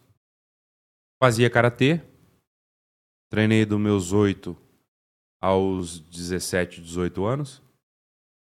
Sempre Então- gostou de esporte? Sempre. Sempre de contato, né? Não gostar. Natação gosto muito. Basquete, joguei basquete pra escola. Eu era ala direito, porque eu tenho 1,76m. Eu acho que na época ele era menor. Fazia muita cesta de gancho lá da, da lateral do garrafão lá embaixo. E, e fazia karatê. Participava de campeonato, tudo. E trabalhava em Londrina, numa autoelétrica. Porque daí, quando eu terminei o curso Senai, eles não tinham trampo na, na área pra mexer com eletricidade. Edgar, nós temos aqui só uma autoelétrica que tá oferecendo trampo. E você foi um dos melhores da sala. Te interessa? Pô, mano, eu não sei mexer com isso aí, meu. Mas a gente dá um curso à noite de graça pra você aprender. Eu falei, demorou então. Então fui mexendo tal. O dinheiro, a gente queria, era louco pra trabalhar, porque o dinheiro que a gente ganhasse naquela altura era pra nós, né? Pra gastar com as coisas que a gente, que o pai às vezes não podia dar, né? Não faltava nada em casa, mas luxo também não dava, né? E aí foi, foi, foi, até que eu quebrei andando de skate, andava de skate também. Fui atropelado por uma Kombi. Quebrei a perna, fratura exposta, a perna direita. Meu Deus. Parei com karatê, parei com tudo, parei com trampo, parei com tudo. Isso E com quantos anos já, mais ou menos? Eu acho, eu acho que 18, 17, uma coisa assim. A minha irmã tinha ido pro Japão, ficou quatro anos e meio lá. E eu fiquei muito curioso esse negócio de sair pra fora, né? Pro Japão não podia ir porque tinha, tem que ter descendência ou casado com alguém que é japonês e tal. A minha irmã chegou do Japão, é, eu com 19 para 20 anos, mais ou menos, a altura. Eu não lembro o ano certinho que ela foi. Mas eu tinha 19 para 20 quando ela chegou. Sua irmã tá onde hoje? Hoje ela tá em Cambé. Voltou. Voltou. A filha dela já tá com 17 anos, o tempo passa, né? Aí eu tinha um amigo que ia pra Portugal, que tinha um primo lá, eu falei, eu vou. Cheguei na minha mãe, falei, ó, eu vou vender a moto, vou vender isso, vender aquilo e vou, vou pra lá. Você é louco? Eu falei, não, a Thaís já, já saiu, foi pra fora, mas ela foi com o marido. Eu falei, não, mas eu, vai dar tudo certo. E fui pra Portugal. Cheguei lá, Marquinhos. Eu não fui naquela situação de, de ganhar dinheiro, nada. Não tinha juiz nenhum, 19 para 20 anos, que juiz que tem? tem juiz nenhum. Caí na obra, Marquinhos. Em Lisboa. Era a reforma de um prédio, Banco Sotomayor, na Marquês de Pombal, a principal rotatória da Avenida Liberdade, lá no centrão de Lisboa. Prédio de 14 andar, era do banco. Perdão. E aí eu fiquei, para conseguir o visto, o documento, fui trabalhar nessa obra. Rapaz do céu. Cheguei lá, ó, Marquinhos, por Deus está no céu. O cara me deu um ferro, 1,80m mais ou menos, uma ponta reta assim, né? Falou, você vai arrancar esses pisos do, do- do- da escada do 14º andar até lá no menos 4, que é a cave onde tinha o estacionamento, com esse ferro. Minha mão sangrava, Marquinhos. Eu Você tá pesava, acho que uns 88 quilos por aí, que agora eu tô com 96. Eu fui pra 50 e poucos quilos. Esperando 60 Sumiu. trabalhando. E vai, aí legaliza, aí entra pra um restaurante, entra aqui, entra ali, você vai fazendo amizade. Até que eu conheci o pai de uma amiga minha que falou assim: Eu sou carreteiro. E era aquela festa, ela falando: Meu pai tá pra chegar, meu pai tá pra chegar. Aí eu falei: Cara, me passa essas coordenadas aí, irmão, que eu não quero ficar trabalhando em restaurante. É, Nessa altura, ele me deu as coordenadas de como eu tiraria a carteira. Dava pra tirar lá, porque a minha carteira brasileira valia lá, A, B. Aí eu esperei fazer 21. Quando eu fiz 21, eu tava trabalhando na Toyota, na concessionária na época. E é uma história bem engraçada, cara. Porque eu trabalhava de gravatinha, tudo arrumadinho, tinha carro da empresa. Trabalhava na Toyota, que era dois quarteirão de casa. Final de semana eu ficava com carro tal. De repente eu saí. Porque lá a autoescola eu tinha que fazer à tarde.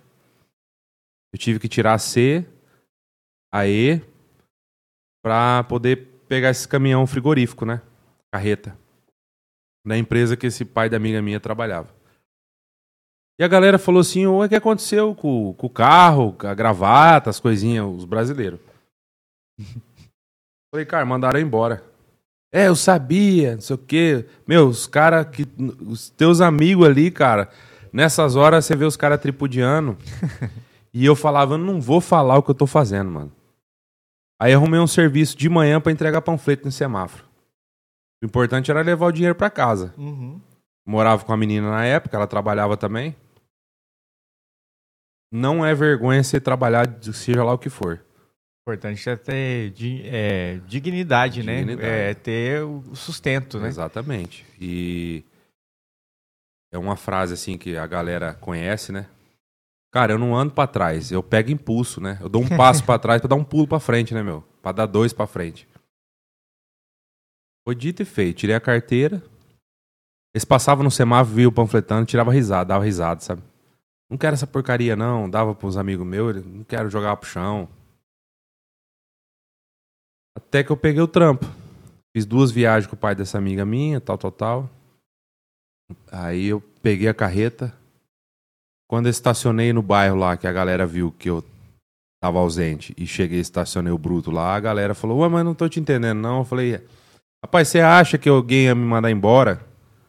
Trabalhava sempre certinho. Eu pedi as contas para poder tirar a carteira, para realizar meu sonho, juntar o útil ao agradável, ganhar bem e viajar, conhecer a Europa inteira. E foi assim quase 10 anos. Seis meses na cabine, uma semana em casa. Seis meses na cabine, meu relacionamento na época foi pro pau, né? Com essa brincadeira. Mas também era muito novo, pra se amarrar, né? E a gente vivia assim como se fosse dois amigos, porque você fica seis meses fora, uma semana em casa, como é que faz, né? Não tem jeito. Aí eu falei pra ela, segue sua vida, siga a minha e tal. Inclusive, ela vive até hoje no apartamento que eu comprei lá. Continuamos tendo esse apartamento lá, lá em Lisboa. Foi comprado novo. Ela mora lá, ela casou, ela teve uma menina. E aí, viajei por 28 países. Saí ali de Portugal, a empresa, eu morava em, em Lisboa, a empresa era de Múrcia, na Espanha, sul de Espanha, e tinha uma base em Lepe, sul de Espanha também. Era chamava Paconça, hoje chama Prima Frio. Inclusive eu tenho uma galera no Instagram que, que eu fiz amizade que estão nessa Prima Frio. Eles postam os vídeos lá, eu falo, oh, já tive aí e tal. Que legal. Aí fazia Inglaterra, Bélgica, Holanda, Luxemburgo, Inglaterra, Escócia, é, Irlanda do Norte, Irlanda do Sul. Você chegava lá em Gibraltar, no Estreito de Gibraltar, você atravessava para Marrocos, Alemanha, é, Finlândia, Noruega. O lugar mais longe que eu já tive pela empresa foi na Sibéria. E o que as pessoas não sabem, eu, hoje eu tenho uma sinusite nascada. Por quê? Você saía, ia carregar no sul de Espanha, de Madrid para baixo, é como se fosse a continuação de baixo para cima ali do deserto do Saara. Porque. Muito na, quente. Não, o sul de Espanha tem vulcão, tudo. É, é deserto. Você passa de Madrid para cima, de Burgos para cima, você começa a ver árvores. Aí é, é como se você é, visse, por exemplo, a França, a Alemanha, tudo arvorizado, a coisa mais linda. Mas de Madrid para baixo, à noite, durante o dia dá 50 graus. Meu Deus. É normal você ver caminhão pegando fogo a todo momento, caminhão novo. E aí à noite fica a temperatura abaixo de zero. Aí você carrega ali as frutas e verduras e manda você lá pra Sibéria 54 graus negativo. Como é que faz? Pra Áustria. Haja che- corpo. Ah, é, eu era recordista, eu cheguei a ficar 17 dias sem tomar banho. 17 dias, porque você tá andando na estrada, tipo na Áustria. A polícia começa a mandar parar. Aí eles vêm, traz comida, água pra você. Diesel pra você pôr na sofagem do caminhão, que tem um motorzinho à parte que mantém o caminhão aquecido. E você fica 15 dias ali até liberar a nevasca, meu. E como é que você toma banho? Não tem jeito. Você não soa também, né? É toalha, toalhinha, né? Molhada, né? As toalhetas, passa nas partes, banho. Nem sei como é que se chama esse banho, se é banho de gato. E foi essa pauleira aí até, Marquinhos, é... Outubro de 2010 eu voltei. Aí eu Isso tinha um- já tava com quantos anos? Mais 30. ou menos? 30. 30 mais ou Dá menos. pra você escrever um livro, hein? Dá. Eu conheci. E eu falo pra você, eu, eu agradeço a Deus demais. Tem pessoas que são racistas e etc. O povo africano de Guiné-Bissau, Cabo Verde, é, Moçambique, Angola. Quando eu tava para vir embora, eu vendi as coisas que eu tinha, carro, moto, tal, mas eu ainda estava cumprindo aviso na empresa.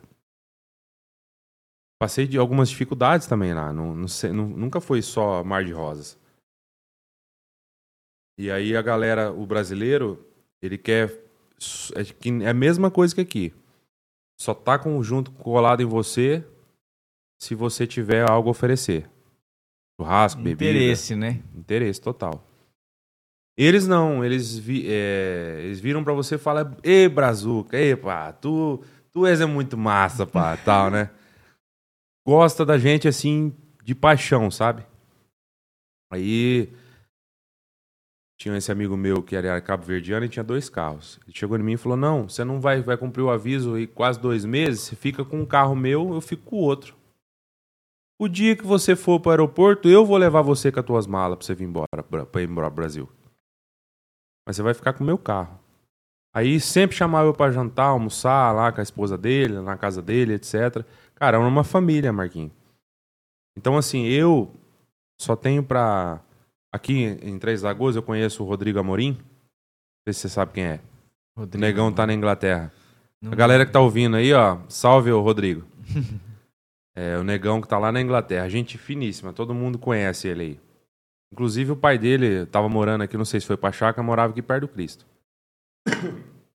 A galera negra, cara, foi as pessoas assim, a descendência africana, que mais me ajudou ao longo da minha vida, sabe? E eu tenho o maior respeito, o maior carinho. Inclusive, você acho que conheceu a professora Neia, né? Da Escola São João, a antiga São João, né? Acho que é o Odeir. É... Tem diretora também do Oiti, a Marlizinha, que eram minhas clientes aqui, que eu tinha uma paixão nelas, assim. Era muito gente boa. Então, assim, essa convivência minha com os africanos na Europa foi, foi muito boa e me ajudou muito a ver eu, o tratamento entre eles, como que funciona a amizade e tal. Aí eu vim embora em 2010, fui pra Cambé. Falei, esse final de ano eu vou dar uma descansada. Mentira. Num, num- num- um amigo meu trabalhava na empresa predileta. Edgar, precisava tirar umas férias. Você pega o caminhão? Pego. Aí um outro amigo meu, "Ô, tô precisando encher uma laje sábado e domingo. Você dá uma força pra mim? Dou. Ah, Edgar, eu tô abrindo um barzinho lá, tô precisando de um segurança. Vou pra você sexta, sábado e domingo à noite. Então eu tava com três trampos logo quando eu cheguei. Final de ano. Aí, novembro e dezembro, dando esse ralo. Faturava aí seis, sete conto por mês. Eu falo, só não ganha dinheiro, filho, quem, quem não quer, quem não quer trabalhar. E não precisava, porque eu tinha vindo com dinheiro, né? Entendi. Mas eu ia fortalecer os amigos e. Beleza. Chegou o outro ano, eu tinha uma prima que trabalhava com eventos. Então ela conhecia, ela armava muito na região de Londrina ali os shows do Fernando Sorocaba. E ela falou assim: ó, nós vamos, os caras vão precisar do motorista pra carreta pra levar o som, essas coisas. Pega o trampo. Paga bem. Eu cheguei na minha mãe e falei: mãe, eu queria tanto estar perto da senhora, tal, tal, tal, mas saiu esse trampo pra mim aí.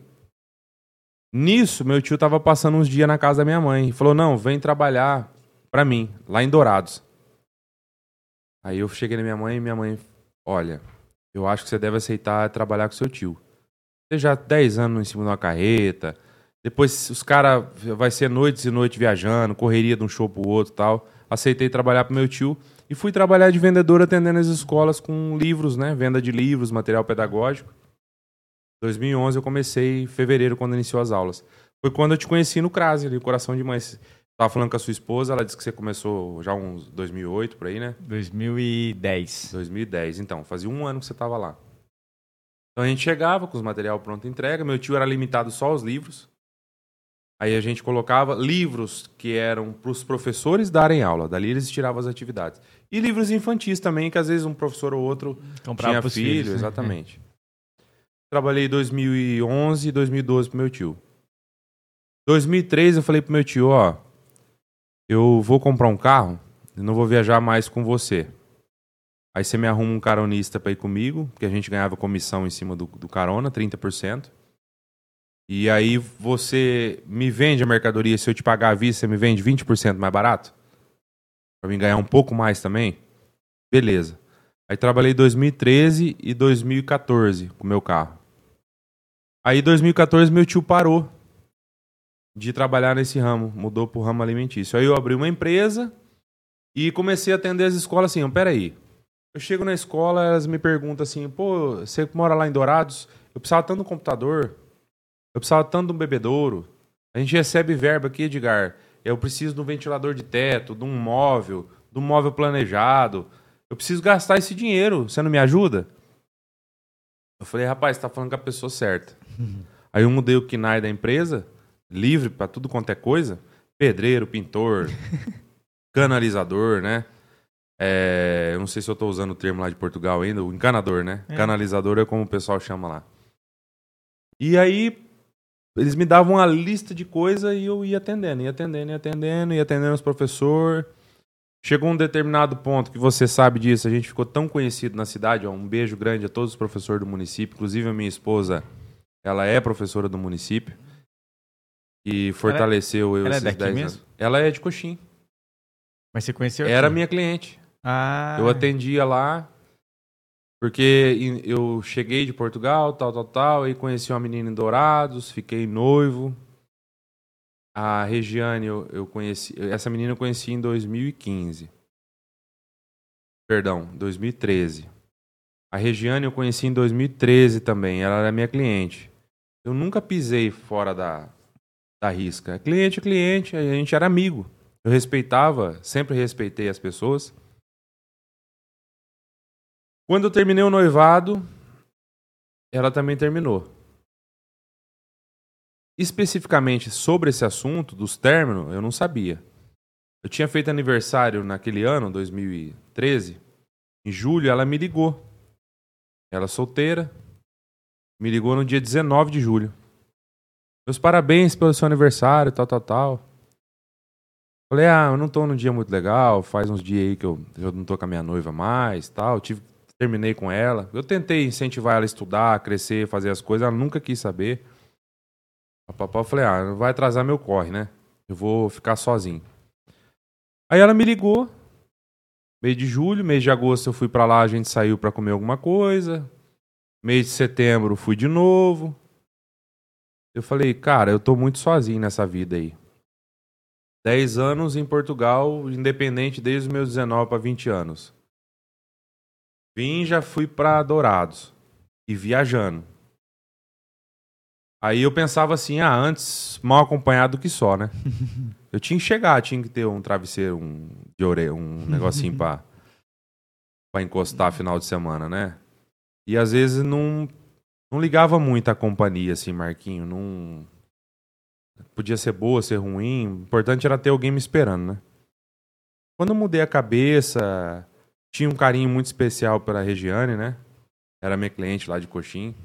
Aí ela me mandou. Aí quando eu falei, quer saber de uma coisa? Essa menina é tão gente boa que eu vou pedir ela no noivado. Que a outra não ia dar certo mesmo, né? Eu quero casar, eu quero constituir família, né? Noivei em novembro de 2015 é, com ela. Depois, em, do- em julho de 2016, dia 18 de julho é meu aniversário, né? Apesar de eu não comemorar datas comemorativas, mas casei no mesmo dia.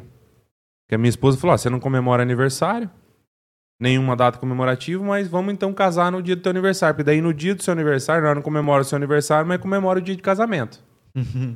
Aí casamos. Já tá com sete anos, né? 2016 que eu casei. É isso, né, Marquinhos? É. E eu falo pra você, Deus é testemunha.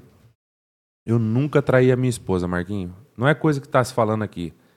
Mas eu falo não pelo fato de não nunca ter traído a minha esposa. Eu falo que ela é tão gente boa, tão parceira. Eu amo tanto essa, essa menina, cara, que. Aí entrando na parte que a gente conhece da Bíblia, né? Se eu fizesse algo contra ela, eu estaria fazendo contra mim. Porque quando você casa, passa a ser um só. É isso aí. Se você não respeita a sua esposa, você não está se respeitando. Se ela não te respeitar, ela não está se respeitando. E um relacionamento aberto, você deixa o celular, você dorme tranquilo, acorda tranquilo, a mulher vai viajar. Que nem ontem ela saiu com as irmãs, chegou amanhecendo o dia, era para ela ter vindo aqui hoje me acompanhar. Mas ela chegou trilouca lá ontem com as irmãs, quis comemorar, tomou cerveja, apagou, ela acordou, já era quase uma hora da tarde de ressaca. Cara, eu não falo nada. Porque eu já, eu, quando eu vou lá, eu tomo umas cachaças com meu. Na época, hoje eu não bebo mais, mas tomava umas cachaças com meu irmão também, entendeu? Uhum. Queria estar só eu e ele, conversar coisa de homem Aham. e ela coisas de mulher. E aí é, foi a pegada foi essa. Daí fui trabalhar com um livro. Você vê que o mais interessante, eu fico pensando numa coisa, Marquinhos. Você acredita que existe ciclos? Lógico. Já passou por algum? É, sim, vários. Porque, ó, eu fui em, Fiquei 10 anos em Portugal. Fiquei 10 anos vendendo material pedagógico. Fiquei 10 anos em Lisboa, apesar de viajar pra fora, mas. Aham. Fiquei 10 anos em Dourados. Aí eu vim pra Três Lagoas. É, e aí era o ano. Foi em 2020, né? Iniciou a pandemia, não foi? 19. 19 para 20. 2020. 20, né? Começo. 2020, março. Em fevereiro eu tava voando, Marquinho. Falei, vou parar de viajar. Tinha uma galera que eu conhecia da Semec e tal, tal, tal. O pessoal dando ideia pra mim. Muda pra Três Lagoas. É, Você viaja menos, você gasta menos combustível. Os diretores falando aqui, ó, fica na cidade, porque a gente às vezes precisa de você comprar as coisas e você tá em outra região. Tem que esperar você vir. Eu falava, então demorou, vou pra lá. E aí já não tava conseguindo dar aula lá em Dourados, muito difícil. Aí ela veio, conseguiu passar no processo seletivo no começo de 2020. Eu, com estoque, dinheiro no banco, tava de boa aquele ano, não tava sobrando, mas tava Aham. tranquilo. Entra a pandemia, Marquinhos. Agora, Agora lascou. agora lascou, mano. Como é que eu vou sobreviver? Só o salário da minha esposa não, Não dá. não vai dar. Aí comecei a, a- Entrou a pandemia e eu vi a possibilidade de vender computador, televisão, celular para as aulas remotas. Material de papelaria e em geral para os professores. Aí eu ia de máscara e ia entregar pra galera. Eu vendi, acho que só na- na- nesse primeiro ano de pandemia, umas 180 impressoras. Nossa. Entendeu? Aí me virei bem no primeiro ano. Chegou no final do primeiro ano da pandemia, começou a estagnar. Porque assim, eu vendia, era um custo de material muito alto, meu dinheiro estava todo na, todo na praça, e a galera, cara, com as dificuldades, é, eu não tô falando que as pessoas não me pagaram, recebi de todo mundo. Mas às vezes atrasava um mês ou outro e foi, foi É, virando. foi difícil pra todo mundo, né? Foi muito difícil, tinha que, que entender essas pessoas, esses atrasos e etc. Eu falei, não, vou começar a mexer com carro. Do nada. Comecei a ver uns vídeos na internet à noite, falei, isso aqui eu fiz lá na época da Toyota, que eu trabalhei lá em Portugal. Ficava em volta do pintor, descontaminando pintura lá, ajudando ele. Na hora do almoço. Final de tarde. Às vezes varava a noite trabalhando, eu ficava com os caras, que era dois quarteirão de casa. Pertinho. a Toyota. Eu sempre amei carro, né? Até que oficialmente eu comecei, fiz o primeiro curso, foi pra Londrina, etc. E foi virando de 2020 para 21 e comecei a fazer os trampos de maneira mais profissional. Fui comprando mais, mais coisa, mais coisa. Automaticamente, Marquinho, eu acho que hoje no meu currículo de polimento, tá? Eu devo ter feito uns 1.400, 1.200 ca- polimento de carro, Nossa. Bastante. mais ou menos. Bastante. Bastante. Já tô sentindo um pouquinho o nervo ciático, as costas. entendeu? Você vai fazer um farol, lixamento de um farol, e a galera fala assim: ah, eu. Eu queria re- revitalizar o meu farol, né? Recuperar. Aí leva no maluco, passa só uma boina, faz um corte, não um polimento. Não. A gente entra com uma lixa é, 300 ali. Sei, vamos colocar uma lixa 600 a seco, uma 800, uma 1200 molhada, 2000, 3000, corte, refino, limpa, descontamina, aplica um vitrificador. Por que, que eu tô falando isso? Porque com o lixamento na mão, além de ser as costas, tem dia que você não consegue fechar a mão, sabe? Tanta dor. Já aconteceu de você deitar na cama assim, tão cansado, tão moído, tão moído que você não consegue dormir? Ah, sim. De- mas assim, seria mais fácil alguém te perguntar assim, aonde não dói? Aí você fala, só o cabelo que não dói. E se é um dia que você tá usando boné, ó, cabelo branco, ainda se- o couro cabeludo ainda tá doendo ainda, por conta do cabelo tá preso pra trás, sabe? Verdade. Rapaz, você tem que tomar é, relaxante muscular, etc. Então, assim, eu tô muito feliz, Marquinho. Tá gostando do que tá fazendo, né? Muito, muito, muito. Por- E, e, na verdade eu achei interessante que em meio a uma dificuldade, né, que todos, o mundo inteiro passou e ainda às vezes está colhendo alguns frutos ruins, outros não, né? Mas assim, você conseguiu é, pensar diferente, né? Em meio a uma dificuldade, ainda assim conseguiu sobreviver naquele ano vendendo impressora e, e eu acho que isso que é interessante, né? É, fica a dica aí para todos que estão nos ouvindo. Dificuldades existem, porém a gente não pode se acomodar, de né? alguma. E você não se acomodou, pelo contrário, buscou alternativas. E hoje faz. Eu acho que é tudo que você fizer, mano, você vai ser bem sucedido, porque você entra de cabeça, né? Eu acho que, cara, de verdade, dificuldade pra você não existe. Não, eu fiz. eu- a galera que, que for assistir o podcast, é, durante o ano de 2020, que eu tava vendendo as, final de 2020, ou comecinho de 2021, eu dei uma parada com, a- com as coisas dos carros, assim, temporariamente. Porque uma empresa de móveis, inclusive eu vendi para muito professor móveis planejados. Me ligou, porque um dos donos é marido de uma professora. Nós estamos com a carteira de cliente aqui, Edgar, de 200 pessoas que nós não consegue atender. Falei, só que é o seguinte, eu vou atender essa galera toda e mais os que aparecer nesses dois meses. Me contrataram por freelance Específico. dois meses. Só que vocês não falham na entrega, porque é a minha cara que tá, tá dando a tapa, né? Tanto é que eles entregaram para todo mundo. Eu, cara, eu fiz uma grana pra. Isso eu posso falar aqui pra galera. Eu falo que eu consegui atender esses 200 clientes, mais alguns. Uns fecharam, outros não. Mas eu consegui, nesses dois meses, levantar aí, eu acho que beirando uns 25 mil. Também ajudou na pandemia. Dinheirinho tá no banco ali pra, Suprir. pra suprir o mercado, uma água, uma luz, né? É, E aí eles queriam que eu ficasse. Eu falei, não, eu, eu não, não quero fazer alguma coisa por conta, quero voltar ao que eu tava fazendo, acreditando na questão dos carros e priorizando estudar, estudar, estudar, estudar, mais e mais e mais. Que amanhã, Marquinhos, se eu monto um lugar maior, eu já tenho cliente. A galera já conhece o meu trampo. E outra, é você apaixonado pelo que faz, né, mano? Exatamente. Aí a galera pode estar se perguntando assim: e o material que sobrou? Você falou que começou 2020 bem com estoque. Uhum. O seu Geraldo, a galera acho que conhece, a papelaria em frente ao Dom Aquino. Sabe? Tem uma farmácia de manipulação, tem o, o, o Nova Estrela, né? É de esquina. Dom... Isso, fica ali naquele cruzamento. Aham. Eu cheguei lá, ele falou, Edgar, eu preciso de alguém, fiz outro freelance lá de um mês.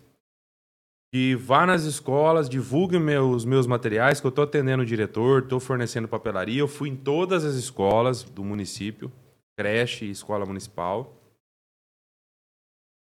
Ate- Atendi todos os diretores e coordenadoras, fiz uma lista com os telefones atualizados, porque muda os diretores né, de um ano para outro.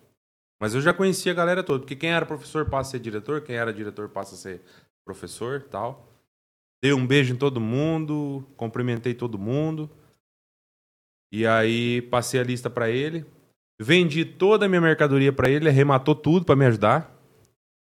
Aí ele fez uma reforma lá, ele é uma empresa para fazer orçamentos de imóveis planejados lá. Eu arrumei três empresas para orçar para ele. Ele arrumou uma pessoa para fazer a fachada e pintar a frente da de lá. E ainda falei para ele, vamos fazer a jardinagem. Isso aí eu já manjo. No sítio eu sempre ajudei meu pai. Se legal. você quiser, eu cuido do jardim teu aqui fora. Eu venho num domingo de manhã, mas não deu tempo da gente Negociar. negociar na altura, né? Eu falei, não, deixa quieto. É, já, já fiz bastante já por ele, já fui nas escolas, tudo. Mas eu ia mexer até. Eu não interessa se alguém ia passar e falar assim, pô, o Edgar era vendedor, andava bem arrumado, carro novo. Tá lá mexendo lá, no- cavucando terra lá. Não tem problema, irmão. Importante Uma é- coisa muito importante que eu queria falar, Marquinhos, é o seguinte. Você existe na vida só dois caminhos. Se você optar por fazer o certo, quem vai te abençoar? Deus. Deus. Se você optar pelo errado e o fácil, quem vai bater palma pra você? o chifrudo, né? É. Então, o que que acontece? Escolha o caminho certo, faça as coisas direito, porque eu tava vendo, eu tava comentando com você, né, o podcast do poderosíssimo Ninja. É, o corpo da gente, ele emite coisas boas. Então você acorda cedo, você vai mexer seu corpo. Ah, eu não tenho carro hoje para fazer, eu não tenho agendamento. Não tem, mas eu tenho que fazer lá em casa. Eu levanto, faço café para minha esposa para ela ir pro trampo, vou bater uma água no quintal, vou lavar um banheiro, tiro umas cortinas da sala para pôr na máquina para bater. Eu vou caçar o que fazer, mano. E tem coisa. Tem coisa para fazer, porque você sabe, todo mundo sabe que o serviço de casa não para. Não para. Aí, eu tô emitindo coisas boas. Por exemplo, eu moro lá, eu vejo uma pia suja, uma cama por fazer, eu vou esperar alguém, eu vou mandar alguém fazer? Faço. Deixo na mão de Deus. Eu falo assim, eu acho, eu sempre, eu sempre vejo pelo lado otimista, Marquinho, na vida. Por exemplo, tem uma história que conta de dois irmãos, um otimista e o outro pessimista. O, o pessimista ganhou, era o mais querido do pai, ganhou uma bicicleta. Pai, eu não vou andar porque não tenho um capacete. Tá aqui o capacete. Pai, eu não vou andar porque eu tenho, não tenho a cotoveleira. Eu posso cair e machucar o cotovelo. Tá aí. Eu não tenho a joelheira. Eu não tenho tênis. Sempre colocava em E empecilho. não queria andar na bike que ele ganhou. o outro queria um cavalo. E o pai dele, pra tirar onda com ele, falou: Ó, seu cavalo tá lá no terreno lá na frente. Ele chegou lá, tinha um balde cheio de cocô de cavalo. Ele olhou pro balde e falou assim: peraí. Se tem merda de cavalo aqui, porque o cavalo tá por perto, eu vou sair atrás dele. Então, se no dia que eu não tenho serviço, eu tô contribuindo com as coisas lá de casa, automaticamente Deus tá me abençoando. Eu tô valorizando a minha casa, o meu lar, a minha família. Deus tá me dando um dia de descanso, ou dois, ou três. E vai, alguma coisa vai acontecer, irmão. Você tá na corrente do bem, Isso aí. Vai vir coisa boa. Porque a gente, o ser humano, ele, eu, eu parei com isso aí, Marquinhos. Eu não sei a vibe que você tá hoje, mas eu não sofro por nada mais. Você chegar em mim, com todo respeito, fosse um cara solteiro, acabar de separar da mulher, ah, eu vou pra Gandaia, eu não vou ficar em casa. Eu falo, você quer ir, você vai. Eu não vou, mas você vai, você tá certinho, pode ir. Eu boto pilha até na coisa errada hoje, Marquinhos. Por que, que eu falo isso? Eu não quero ser o chato de cortar o barato das pessoas. Quer fazer o certo, faz o certo. Quer fazer o errado, faz o errado. E você vai colher aquilo lá na frente. Só que não vai ser eu a ensinar para a pessoa. Porque eu tô hoje com 41 anos, sabendo muito bem o que eu quero da minha vida, o que é certo e o que é errado. E tem pessoas que estão numa vibe de começar a tocar o F agora. Eu não vou atrapalhar.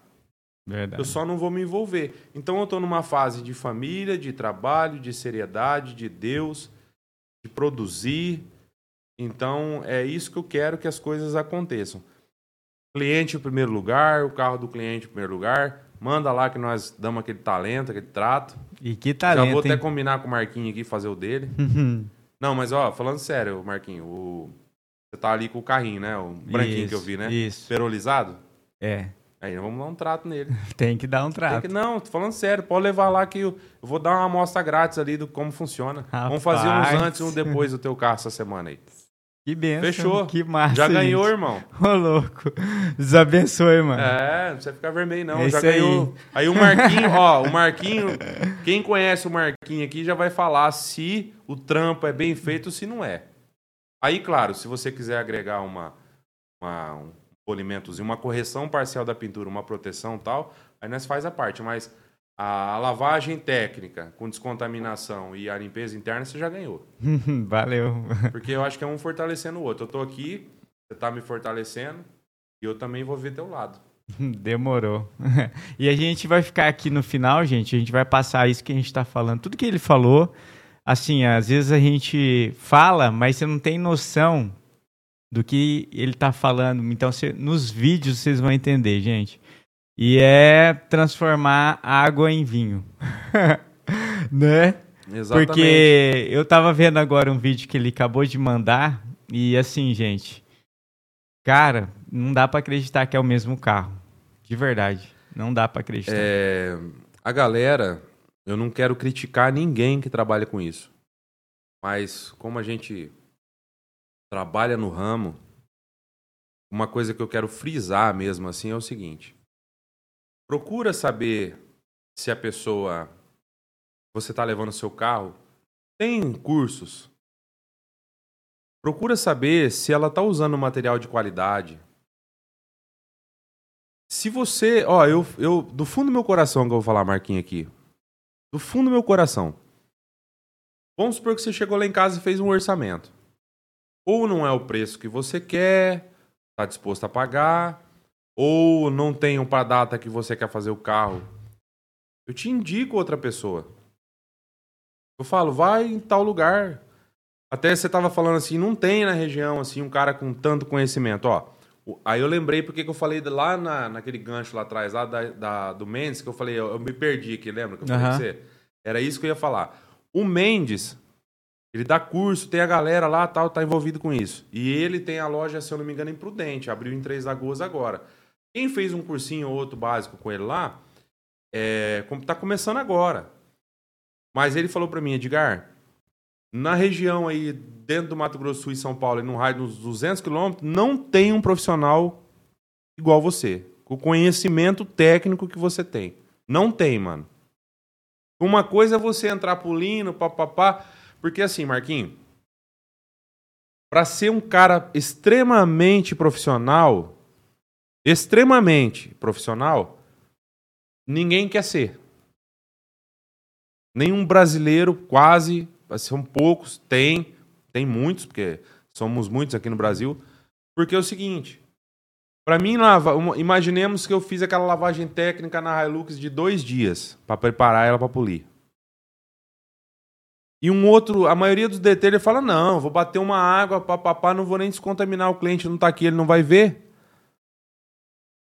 Eu tenho mais carro para atender. eu não vou. Eu não vou seguir todas as etapas, que demora demais. Ele vai comer uma etapa ou duas. E vai dar diferença no final. Então é aonde que eu não tô com o cliente lá, mas Deus está de olho em mim no que eu estou fazendo. Quem é honesto no mínimo é no muito, quem não é no muito não é no mínimo. Então eu prefiro cobrar um valor não é assim exorbitante, mas um valor que eu acho que é justo pelo que eu estou trabalhando, por tudo aquilo que eu estou dedicando àquele carro, para que chegue no final, o cliente chega, cai o queixo, fala, tipo assim, cara, é, é como se fosse essa Coca-Cola. Você é o fabricante da Coca e você fala assim, ó, Edgar, eu quero 50 reais nisso aqui, por causa dos meus custos, tal, tal, tal, papapá, papapá. E eu falo, beleza, vou te fortalecer, te dou 50 conto. Vou lá. Hum.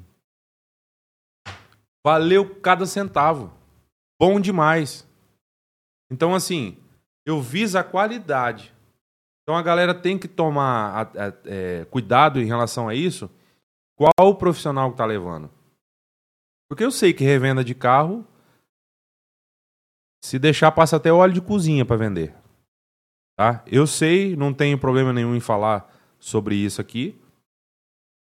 Que até um amigo meu lá de Cambé falou para mim, ó, é, o vendedor para ser realmente um vendedor de carro usado, se chegar um carro lá e sua mãe estiver precisando de um carro e o motor do carro está fundindo e você põe um óleo mais grosso naquele motor, você se você não tiver o culhão de vender para tua mãe, você não serve para vender carro.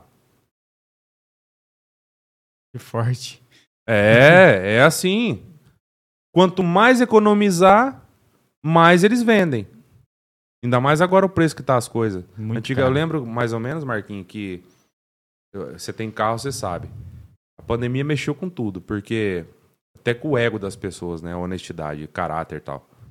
Você levava um carro para arrumar, ficava mil de peça, o cara te cobrava 400 de mão de obra. Começou a pandemia em 2020, você levava um carro para arrumar, mil de peça, mil de mão de obra. Hoje você vai levar um carro para arrumar, mil de peça, dois de mão de obra. Superfaturou, né? Que é superfaturar, né? Entendeu? verdade- Porque tudo pro cara tá caro.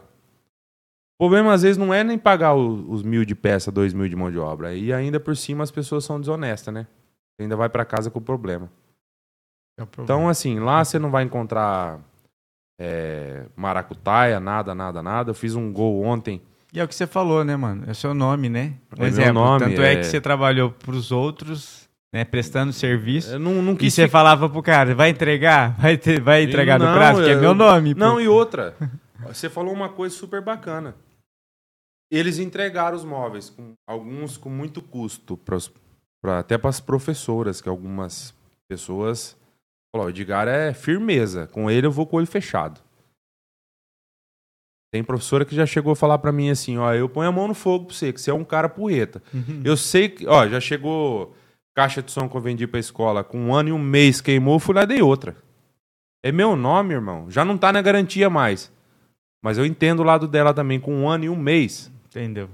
Tá.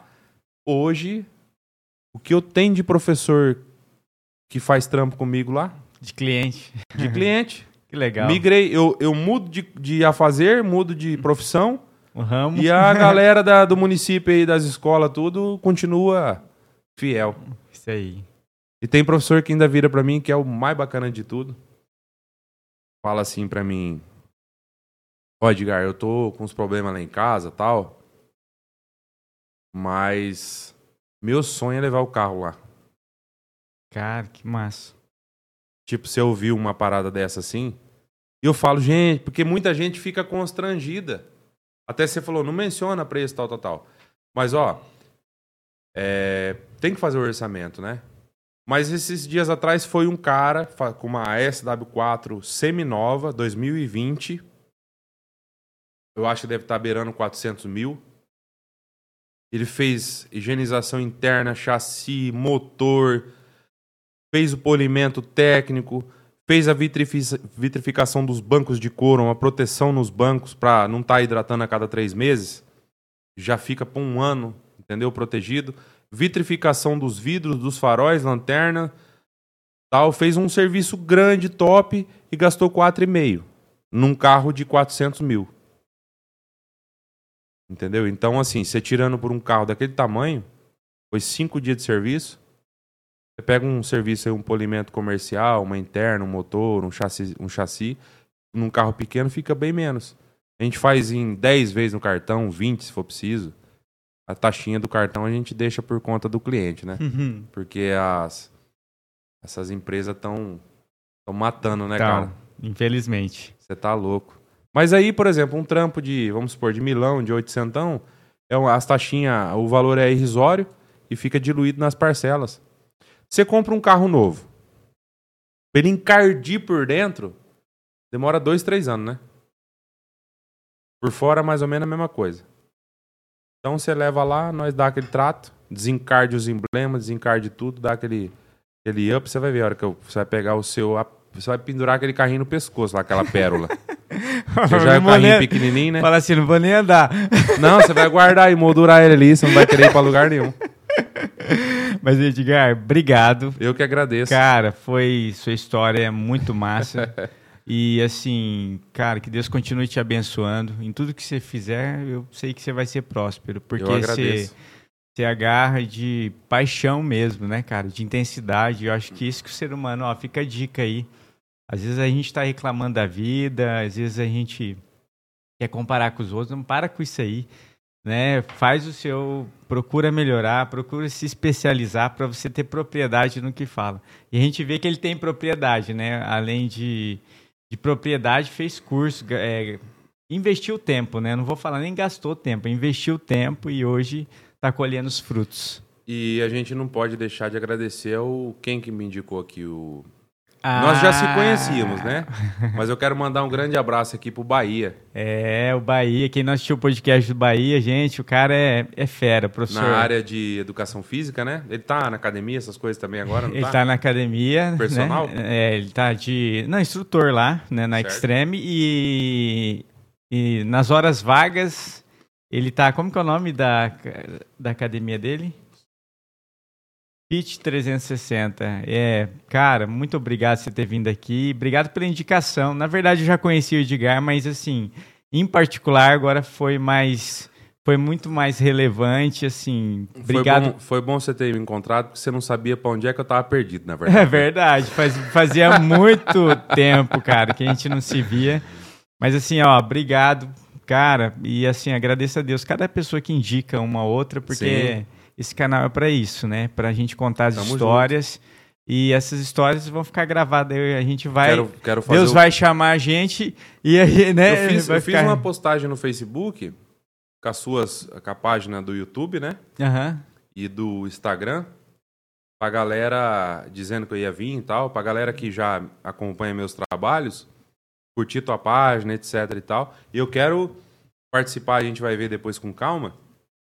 Pra gente fazer as- os merchan aí da, da estética, pô. Tamo Demorou. junto. Tamo junto. Misturado. Mais uma vez, Um abraço. Foi um prazer, Marquinhos. Prazer nosso. E daqui um dia ele vai voltar aqui, gente, com novidades e a gente vai ter o prazer de receber ele aqui, porque é um cara que saudável, né? O Ó, cara galera, sabe conversar. Se eu ganhar na Mega Sena, eu, eu, eu não jogo, tá? Mas se eu ganhasse na Mega Sena, eu não vinha, não, tá? Pelo menos até nisso aí eu sou verdadeiro. Eu dormi em Três Lagoas, mas não amanheci em Três Lagoas. Brincadeira. Obrigado, mano. Deus Falou, abençoe. Obrigado a todos. Obrigado, minha esposa. Deus abençoe. Compartilhe. Agora, fique agora com, é, com a estética, né? Star Estética Automotiva. Vocês vão entender o que a gente falou, tudo aqui no nosso bate-papo. É, curtem essa página, compartilhem e faça igual ele falou, faça orçamento. Faça orçamento, porque eu sei que você vai ser muito, muito bem atendido, gente. Sim, o cliente em primeiro lugar. O Isso cliente, o carro dele em primeiro lugar.